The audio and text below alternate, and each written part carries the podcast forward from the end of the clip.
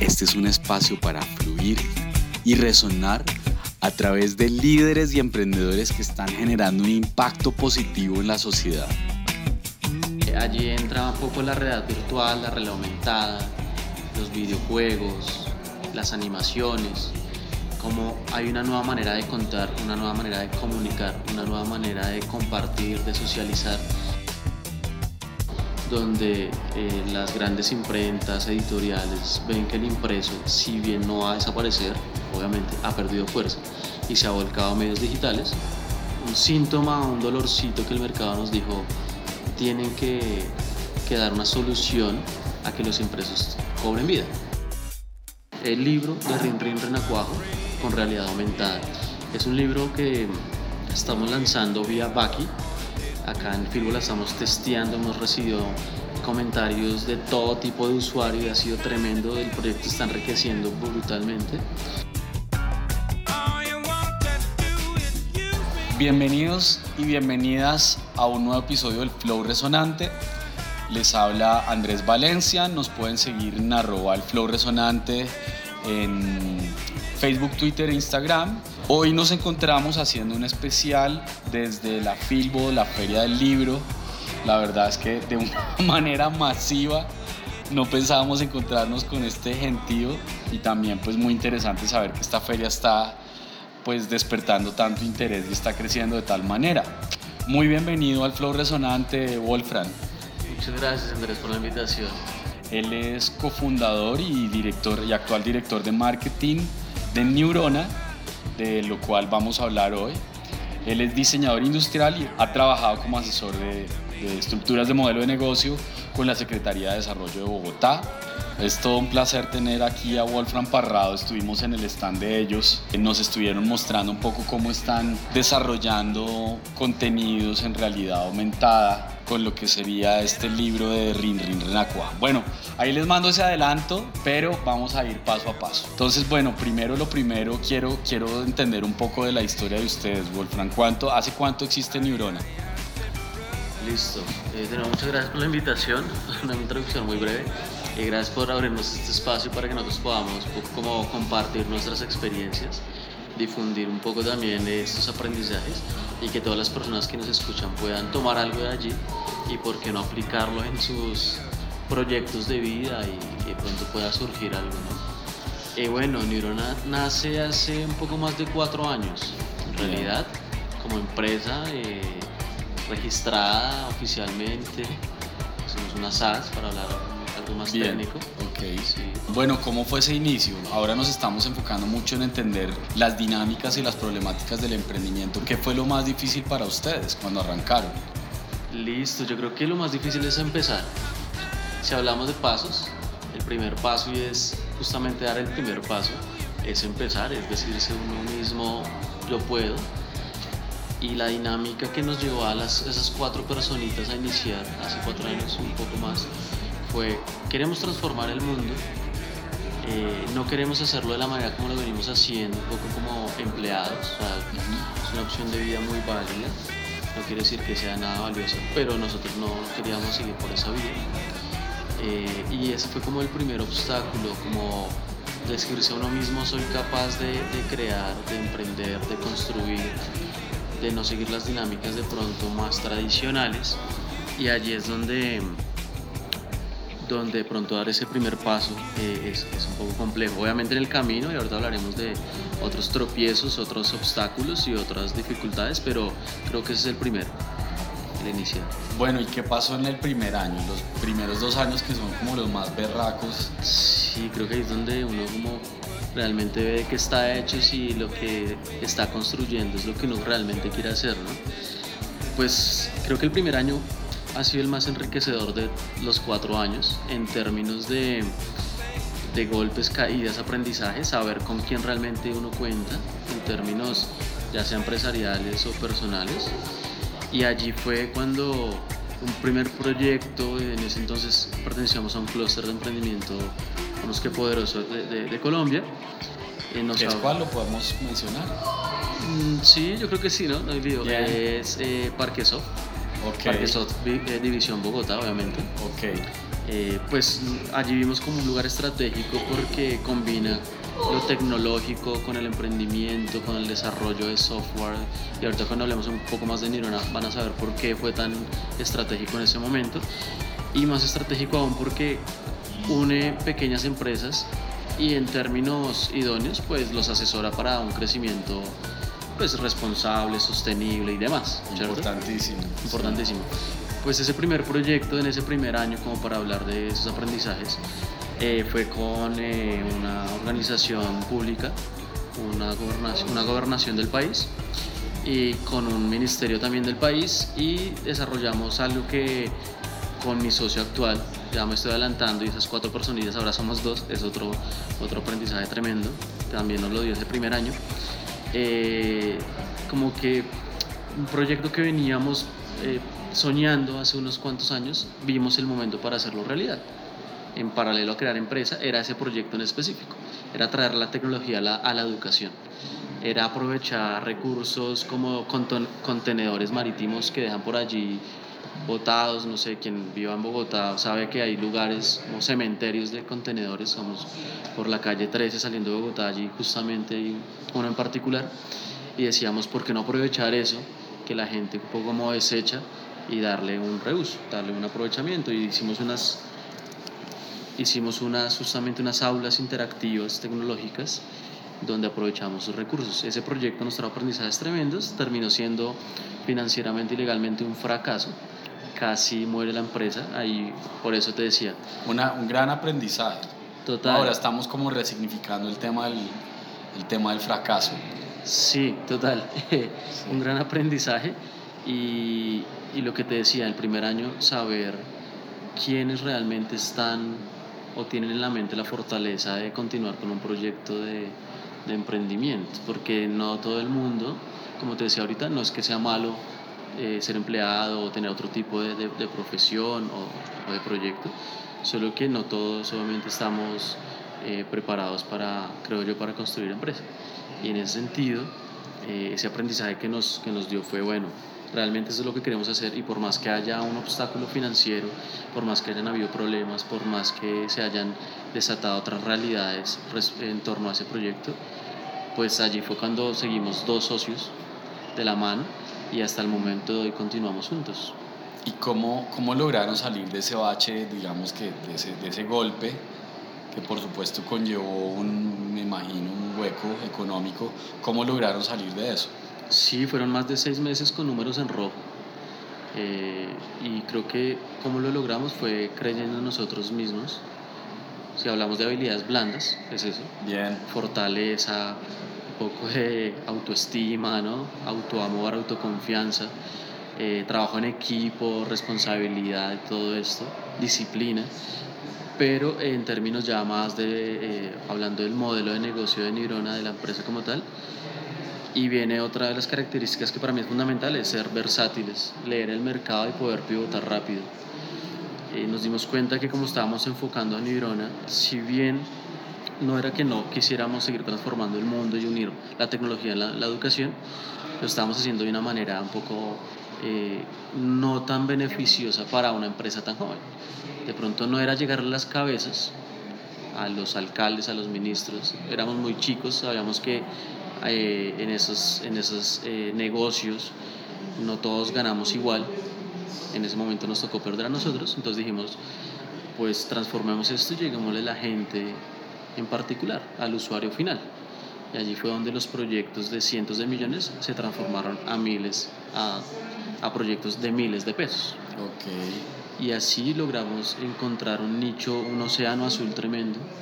Okay. En, ese mismo, en esa misma línea de unir la tecnología a la educación, pero llegándole a los, a los dolientes, por decirlo de alguna manera.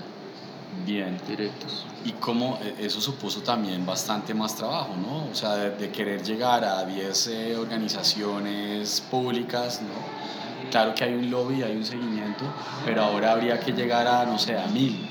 Claro. Como eso supone un trabajo, demanda una fuerza laboral, comercial importante. ¿Cómo, ¿Cómo lograron desarrollar eso? Bueno, cuando digo que transformamos, digamos que no, no, no está malo hacer, no está mal hacerlo de esa manera. Sin embargo, no estábamos preparados. ahorita después de cuatro años estamos volviendo a llegar a las cabezas, cuando ya hay un poder de negociación más directo. Ah, correcto. De tu a tú. Me, me, me, gusta eso. Donde ya hay una experiencia, un portafolio de productos, de servicios, un equipo, donde ya hay más energía, eh, ya no somos solo dos. Claro, en ese momento, para responderte la, poco la, la pregunta, eh, fue complejo porque sí llevaba una demanda más, más grande el poder, digamos, toda la parte de comunicación, marketing y ventas, que en ese momento no estaba muy bien estructurado, eh, fue haciéndose un poco muy como en, en, frío, eh, bueno, en caliente digo, y no se hizo de una manera muy buena, son aprendizajes, ¿no? Pero eh, lo que sí ganamos, si bien no fue dinero inmediato, que creo que eso también es algo importante para el emprendedor, no pensar que montas una empresa y al otro día ya tienes la, la vida solucionada en términos económicos, fue confianza, credibilidad.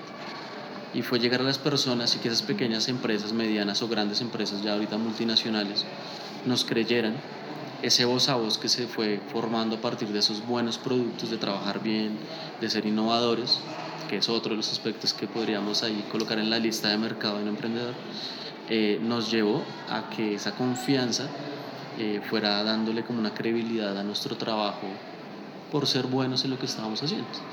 Y ese trabajo desgastante que era llegar puerta por puerta, las personas empezaron a hacerlo por nosotros. Ellos tocaban las puertas y nos la abrían y nosotros llegábamos a mostrar, a enamorar, a descrestar y a cerrar negocios. Y por ejemplo, ¿quién sería un, un usuario final de esto que ustedes estaban desarrollando? Un usuario final, eh, digamos que el usuario final no me refiero solo al, al, consumidor que anda a pie, digamos. Correcto. Puede ser un rector de un colegio, Puede ser un director académico de una división de una universidad, puede ser el director de marketing de una empresa, puede ser un padre de familia, puede ser un niño. Y ya cuando podamos ver al detalle más cosas que hace Nirona, y seguramente en otro espacio, eh, se van a dar cuenta por qué nuestros usuarios son tan diferentes. Y ese fue un reto de Nirona. Ok, ¿y qué tipo de soluciones estaban ustedes brindando? Por ejemplo, ya eh, hablando de un director de un colegio un director académico de un colegio, qué solución específica estaban entregando. Listo, entonces allí empezamos a hablar un poco más de qué hace Neuron. Allí entra un poco la realidad virtual, la realidad aumentada, los videojuegos, las animaciones, cómo hay una nueva manera de contar, una nueva manera de comunicar, una nueva manera de compartir, de socializar y cómo estas tecnologías hacen parte del día a día, de la cotidianidad y no es cuestión de satanizar, sino de saber implementar, de saber adecuar, de saber implementar en nuestros modelos. Entonces soluciones como, eh, no sé, aplicativos de RB para poder viajar hasta el planeta Marte. Bien. Sabemos que el hombre... Eh, RB es realidad virtual, para quien no esté tan familiarizado con Sí, RB es realidad virtual. Entonces aplicaciones donde los chicos en una clase de qué sé yo, de geografía, de historia, de sociales, dependiendo de cómo lo defina el colegio, podría ir a otro planeta. O podría visitar el centro de Bogotá estando en Bucaramanga, estando en el Amazonas, ese tipo de aplicaciones, ¿sí? Bien. Eh, que son tal vez de, de impacto muy grande, de un impacto masivo, pero si nos ponemos a, a ver, eh, son inversiones eh, moderadas para el gran impacto que puede generar. Y esto llevado a que eh, estas aplicaciones, estos interactivos, se pueden acceder gracias a que muchos de nosotros tenemos un smartphone a la mano y una conectividad a internet que es como lo, lo básico para poder interactuar con estos contenidos. Bien, podríamos hablar un poco de, si podemos entrar en cifras genial, es por ejemplo arrojar un valor de cuánto puede costar un desarrollo de esto, es una solución, y a cuánta eh, cuál sería el impacto, el alcance que podemos tener. También por darnos una dimensión. Listo, bueno, vamos a hablar de, de, ejemplos. Antes de, de, hablar de ejemplos, hablemos que nuestras metodologías de trabajo van muy de la mano a diseño participativo y co-creado y personalizado. Un poco redundante esos tres términos, pero tú no puedes dar una solución específica en un tema, digamos, vamos a hablar ahorita de un caso de de un aplicativo que hicimos para los geólogos colombianos. Eso es, un caso. Si tú, si tú no conoces de geología, ¿cómo vas a hablar o cómo vas a hacer una animación, cómo vas a hacer un interactivo de geología? Es un poco irresponsable. Entonces, este aplicativo en específico, hablamos con vulcanólogos y con geólogos colombianos del Servicio Geológico Colombiano fueron unos interactivos que todavía se siguen usando. Es más, hace poco empezaron a usarse, es un proyecto digamos relativamente nuevo, en un museo llamado Museo Mayra Sánchez que queda en Armero, Guayabal, y que se hizo en conmemoración a lo que pasó en Armero en el 85, si no lo estoy. Son interactivos que han permitido que estudiantes de colegios del Tolima y de Caldas, que son los departamentos que están allí colindando con el Nevado Ruiz, puedan ir al museo y ya no es la misma actividad de, unidireccional donde el, chico ve una imagen impresa, un texto y lo lee y ya no hay interacción. Estas metodologías de museología de cuarta generación ¿sí? nos permite que los chicos puedan interactuar con ella en tiempo real y que el aprendizaje sea significativo, lo que hablamos ahorita. Y eh, cifras, que es importante para cerrar ahí. Sí, para ubicarnos. Claro, como para, y, y, para dimensionar y, saber realmente el impacto donde puede llegar. Un proyecto de este, que son varios interactivos, que seguramente en inversión fue alrededor, si mal no estoy, 20, 25 millones hace un año largo que, que se hizo el, el, proyecto. Es decir, 2018, digamos mediados del 2018. Mediados del 2018. Ha logrado impactar en cifras concretas de niños, no te las podría dar porque esos datos ya los maneja directamente el Servicio Geológico.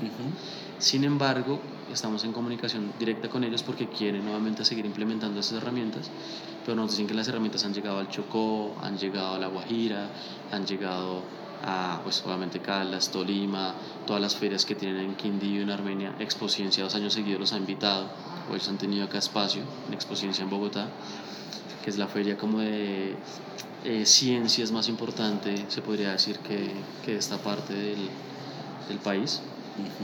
Y eh, allí hemos sensibilizado, yo creo que, no sé, más de 500 mil niños, creería yo, por poco, en, en un año con las cifras que tenemos ahorita eh, previsualizadas. Y, y, lo bonito, más que sean 500 mil niños o 300 mil, es que esas herramientas las empoderan los docentes.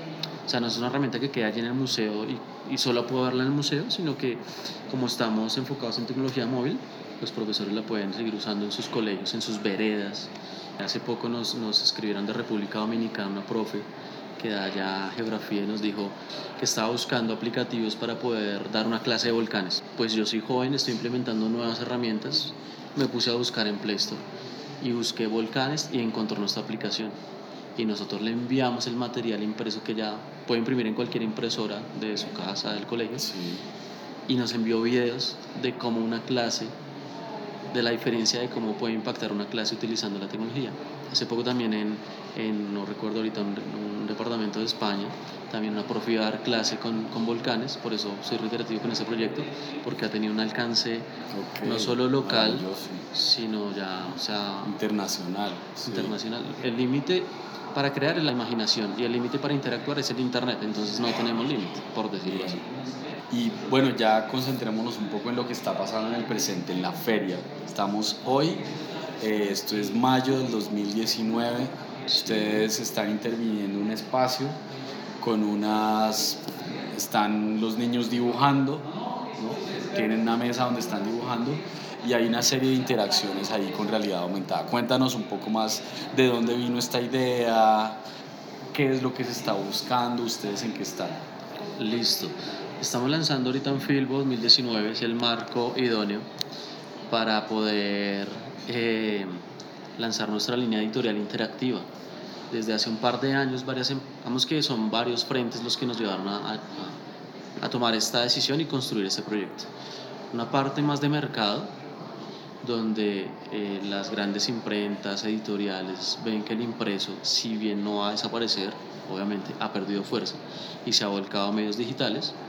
Un síntoma, un dolorcito que el mercado nos dijo, tienen que que dar una solución a que los impresos cobren vida. Por otra parte, nos, dimos, nos hemos dado cuenta en todos estos años que hemos sido instituciones educativas, como los chicos en su proceso de aprendizaje son más dispersos. Por esto es que Instagram, Facebook, YouTube tienen esos cortos videos donde captan la atención y si no captas al, al televidente o al consumidor de estos contenidos, lo pierdes. Entonces, la atención de los chicos eh, es más difusa, es más corta y esto atado un poco a la inmersión de las tecnologías en sus vidas, en todas nuestras vidas. Eh, obviamente el uso de pantallas. Entonces dijimos, bueno, pues desarrollemos una historia, démosle vida a una historia colombiana, el país invitado es Colombia, otro de los argumentos por los cuales sale este proyecto. Démosle vida a una historia colombiana clásica que de pronto muchos de nuestros, yo tengo varios sobrinos jóvenes, muy, muy chiquitos, digamos, eh, chicos del equipo tienen bebés, bebés de 2, 3, 4 años, y ellos no conocen Rin Rin Renacuajo, para aterrizarlo ya concretamente. Entonces dijimos, démosle vida a esa historia que nosotros en el colegio prácticamente que nos la daban en una clase de español o castellano y nos la aprendíamos de memoria, pero hagámoslo de una manera interactiva.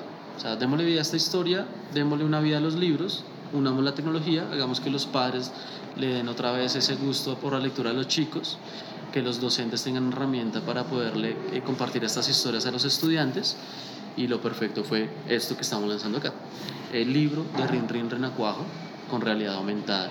Es un libro que estamos lanzando vía Baki. Acá en Filbo la estamos testeando, hemos recibido comentarios de todo tipo de usuario y ha sido tremendo. El proyecto está enriqueciendo brutalmente. Eh, pero lo vamos a lanzar vía Baki. Bien, Baki es una plataforma de, crowdfunding. De crowdfunding colombiana. Ok. Cada vez se usa y nos gusta porque tiene un enfoque social, porque es colombiana además. Eh, no tiene estos problemas como algunas otras plataformas que la nacionalización del dinero y todo esto, que cuentas de otros países, entonces decimos Baki. Para cuando salga el podcast, que será este martes 7 de mayo. Estoy hablando en el futuro, desde el pasado. Es el lanzamiento oficial de este de esta campaña de Baki, que pronto algunos de ustedes algunos de ustedes tuvieron la, el, el, placer de conocerlo en Filbo, es posible, ¿por qué no? Estuvimos en varios stands, hemos estado en varios stands. Y eh, esperamos que con el apoyo de, de, ustedes van a haber varias recompensas, en algunas van a recibir algunos elementos simbólicos.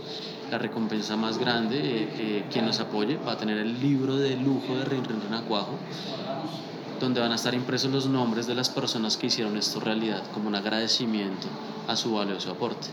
Esperamos que en un par de meses este libro esté terminado y ya esté a la venta en, en tiendas. ¿Y qué, cuánto se busca recaudar con la campaña? Se busca recaudar 10 millones de pesos. Okay. Y esto se va a dirigir un poco a los gastos de los honorarios, obviamente, de todos nosotros. Sí. Comunicadores, diseñadores, ilustradores, un par de pedagogos que nos están allí fortaleciendo las dinámicas. Importante, sí. Y dinero para poder, eh, pues ya algo más de, de, de de gastos administrativos, algo de, obviamente tenemos que imprimir algunos libros que son los de agradecimiento, entonces este dinero va a estar volcado a esos recursos. ¿Y cuántas son las, las modalidades de pago? Listo, tenemos tres tipos de recompensa.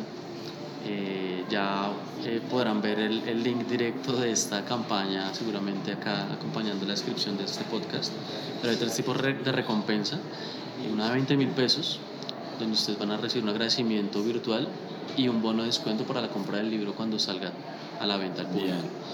Una de, el primer tipo de recompensa. Bien. Una de 75 mil pesos donde reciben un emprendedor, una ilustración de nuestros diseñadores, obviamente, ilustradores, y un bono de descuento para la compra del libro a futuro.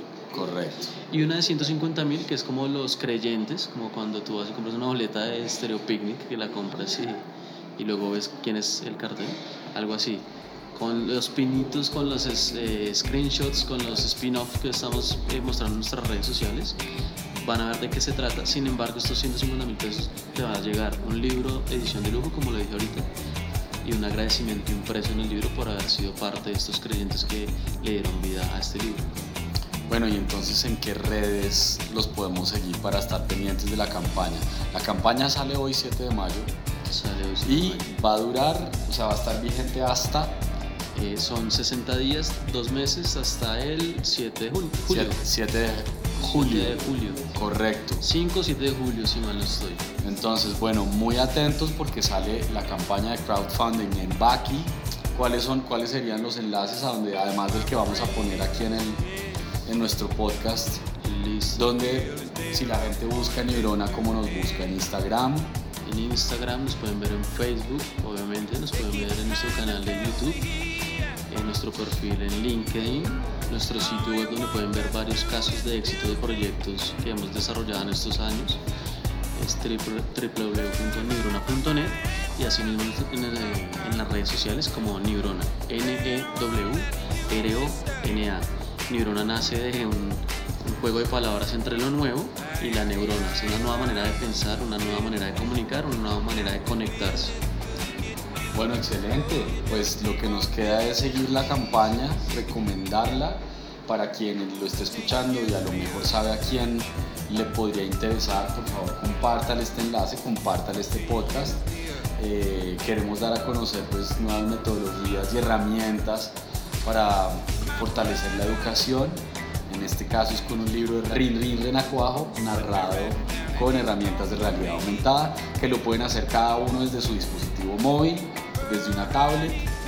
Es algo muy sencillo a lo que muchas personas cada vez tienen más acceso, siempre y cuando se tenga una conexión a Internet.